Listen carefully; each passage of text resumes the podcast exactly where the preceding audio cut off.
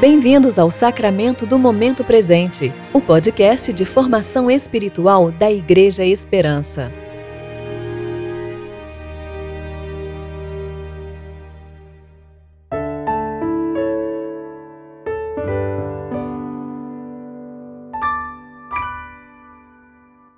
Seis de maio de 2020, quarta-feira.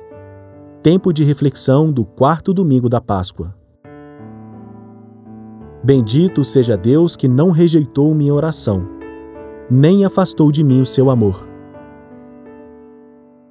Eu sou Fábio Seabra e hoje vamos meditar no Evangelho de Mateus, capítulo 20, dos versos 17 ao 28.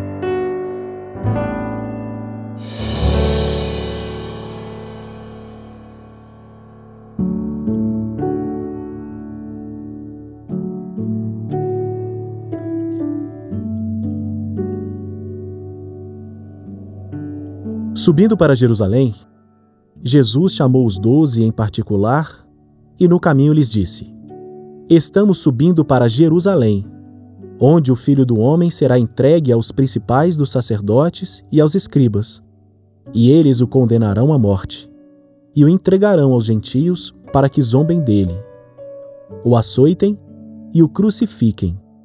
Mas ao terceiro dia ele ressuscitará. Então, a mãe dos filhos de Zebedeu aproximou-se dele com seus filhos, prostando-se e fazendo-lhe um pedido. Jesus lhe perguntou: Que queres? Ela respondeu: Concede que no teu reino estes meus dois filhos se sentem, um à tua direita e outro à tua esquerda. Jesus, porém, respondeu: Não sabeis o que pedes. Podeis beber o cálice que eu estou para beber? Eles lhe responderam: Podemos. Então Jesus lhes disse: Certamente bebereis do meu cálice, mas o sentar-se à minha direita e à minha esquerda não me compete concedê-lo. Isso será dado para quem está preparado por meu Pai.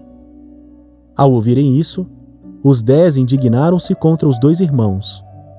Então, Jesus chamou-os para junto de si e lhes disse: Sabeis que os governantes dos gentios os dominam, e os seus poderosos exercem autoridade sobre eles. Não será assim entre vós, pelo contrário. Quem quiser tornar-se poderoso entre vós, seja esse o que vos sirva. E quem entre vós quiser ser o primeiro, será vosso servo. A exemplo do Filho do Homem, que não veio para ser servido, mas para servir e para dar a vida em resgate de muitos.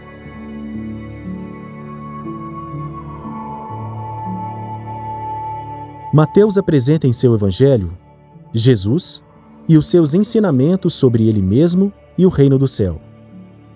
Esse discípulo narra de forma excepcional os padrões, requerimentos e expectativas do Antigo Testamento concernentes às promessas de Deus sobre a vinda do Messias.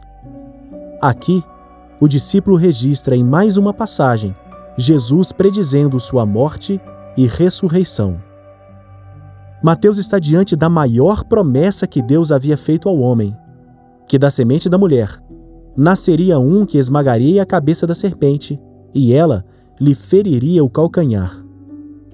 Diante dessa realidade, não só Mateus, mas todos os que viveram naquela época podiam se maravilhar com os ensinamentos e obras de Cristo. Jesus, durante seu ministério terreno por várias vezes, como relatam as Escrituras, foi questionado e perguntado pelas mais variadas pessoas sobre os mistérios do reino de Deus. É neste trecho, quando a mãe de dois dos seus discípulos, Tiago e João, não compreendendo o ensino de Jesus sobre o reino de Deus, lhe faz uma petição: Concede que no teu reino estes meus dois filhos se sentem, um à tua direita e o outro à tua esquerda. Com tal pedido, era notório a ignorância daqueles que esperavam um reino temporal. Mas a resposta de Cristo a esse pedido não foi dirigida à mãe, mas aos filhos, dizendo: Não sabeis o que pedis. Eles estavam em trevas com relação ao reino que desejavam. Imaginavam um reino temporal, ao passo que o reino que Cristo lhes apresentava não era deste mundo. Imaginavam uma luta que estaria terminada, quando ela mal havia começado. Tiago, João, Igreja de Cristo. A verdadeira constituição do reino de Deus é ensinar os súditos, é instruí-los e exortá-los, é aconselhá-los e consolá-los, é sofrer com eles e não exercer domínio sobre eles. É nosso dever servir uns aos outros para uma mútua edificação. Devemos estar prontos e nos submeter aos ofícios do amor para o bem de todos. O modelo para ser grande é ser humilde e servir. Os que querem seguir o caminho de Cristo não devem se preocupar com os primeiros lugares e serem honrados pelos homens, nem ainda servir a si mesmos.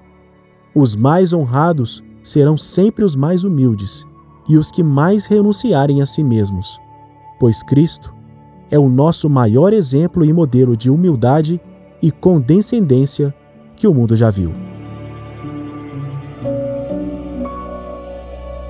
Oremos. Deus de consolo e compaixão, através de Jesus, teu Filho, tu nos guias para a água da vida e para a mesa da tua generosidade.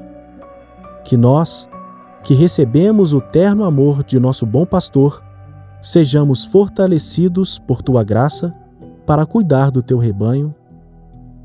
Amém.